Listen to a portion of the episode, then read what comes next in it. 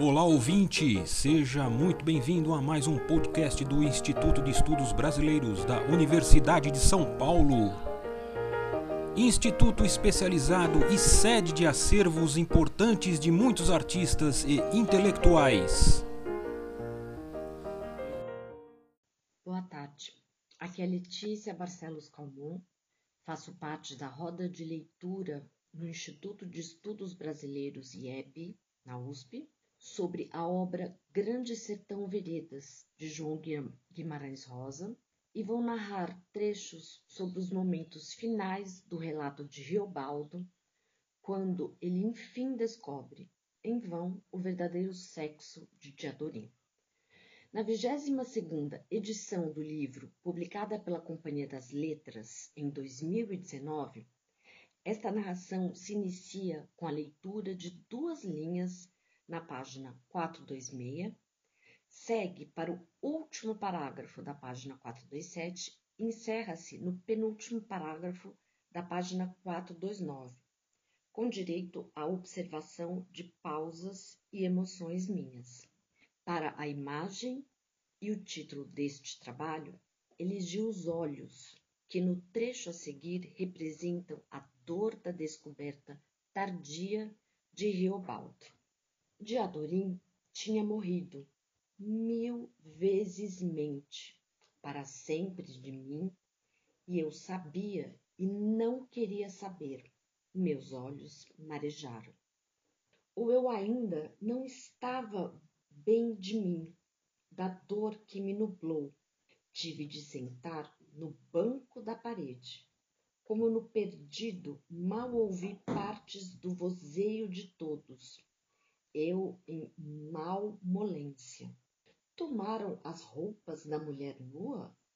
Era a mulher que falava. Ah, e a mulher rogava que trouxessem o corpo daquele rapaz moço, vistoso, o dos olhos muito verdes. Eu desguisei, eu deixei minhas lágrimas virem e ordenando, abre aspas, traz de Adorim, fecha aspas, conforme era. Abre aspas, gente, vamos trazer. Esse é o Reinaldo, fecha aspas, o que o Alaripe disse. E eu parava ali, permeio o menino Guiriró e o cego Borromeu. Ai, Jesus! Foi o que eu ouvi dessas vozes deles pelas lágrimas fortes que esquentavam meu rosto e salgavam minha boca, mas já frias já rolavam de adorim, de adorim.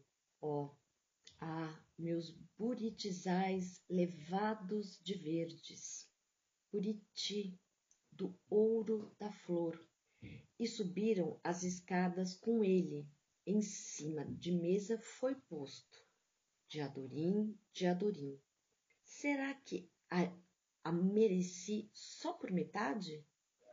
Com meus molhados olhos não olhei bem, como que garças voavam, que fossem campear velas ou tocha de cera e acender altas fogueiras de boa lenha em volta do escuro do arraial.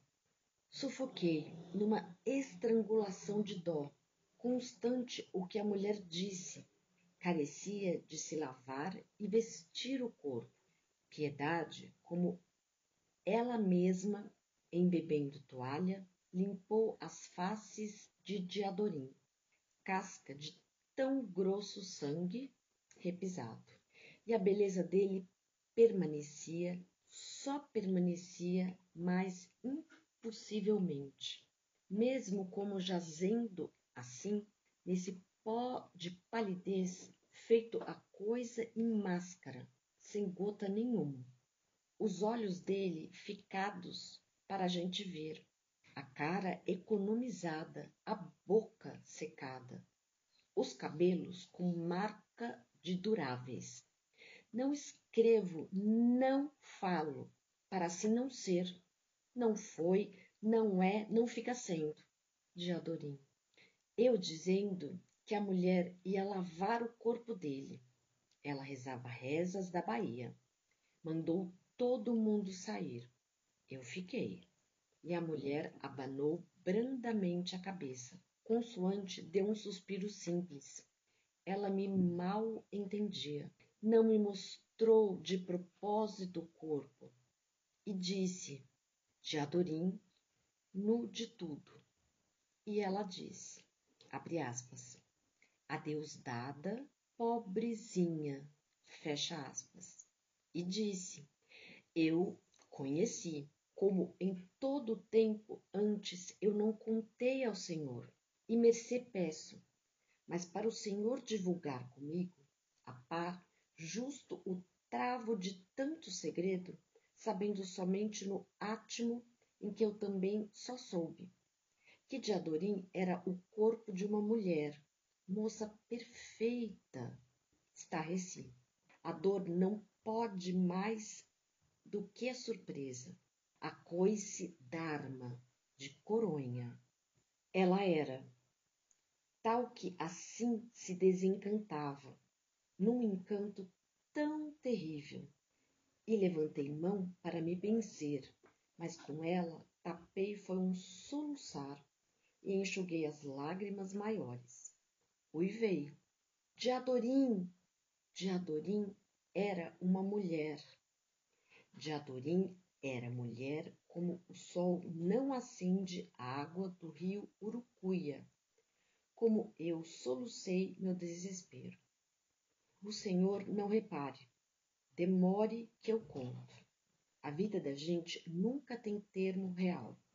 Eu estendi as mãos para tocar naquele corpo e estremeci, retirando as mãos para trás, incendiável.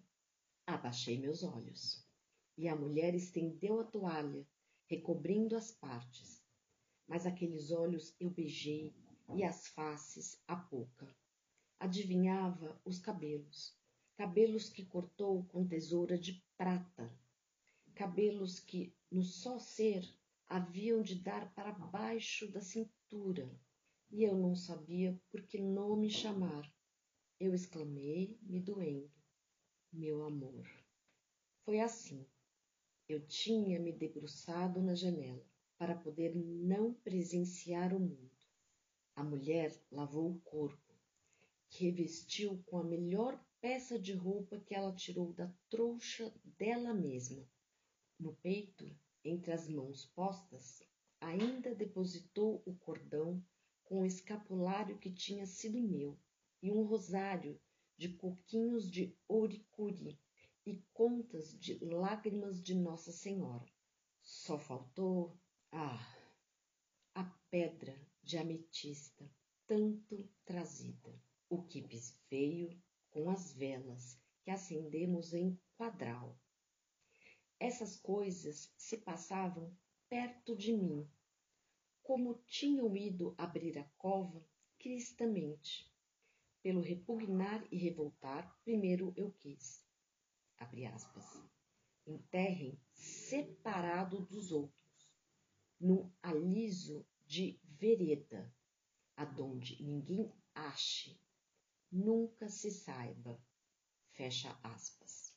Tal que disse doidava, recaí no marcar do sofrer, e em real me vi que, como a mulher, junto abraçado, nós dois chorávamos extenso, e todos meus jagunços decididos choravam. Daí fomos e em sepultura deixamos, no cemitério do paredão, enterrada em campo do sertão. Ela tinha amor em mim, e aquela era a hora do mais tarde. O céu vem abaixando. Narrei ao Senhor. No que narrei, o Senhor talvez até ache mais do que eu a minha verdade. Fim que foi.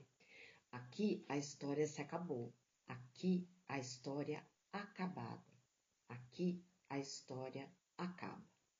Essa foi a narração de Letícia Barcelos Calmon, da roda de leitura do IEP USP, sobre a obra-prima de João Guimarães Rosa, Grande Sertão Veredas.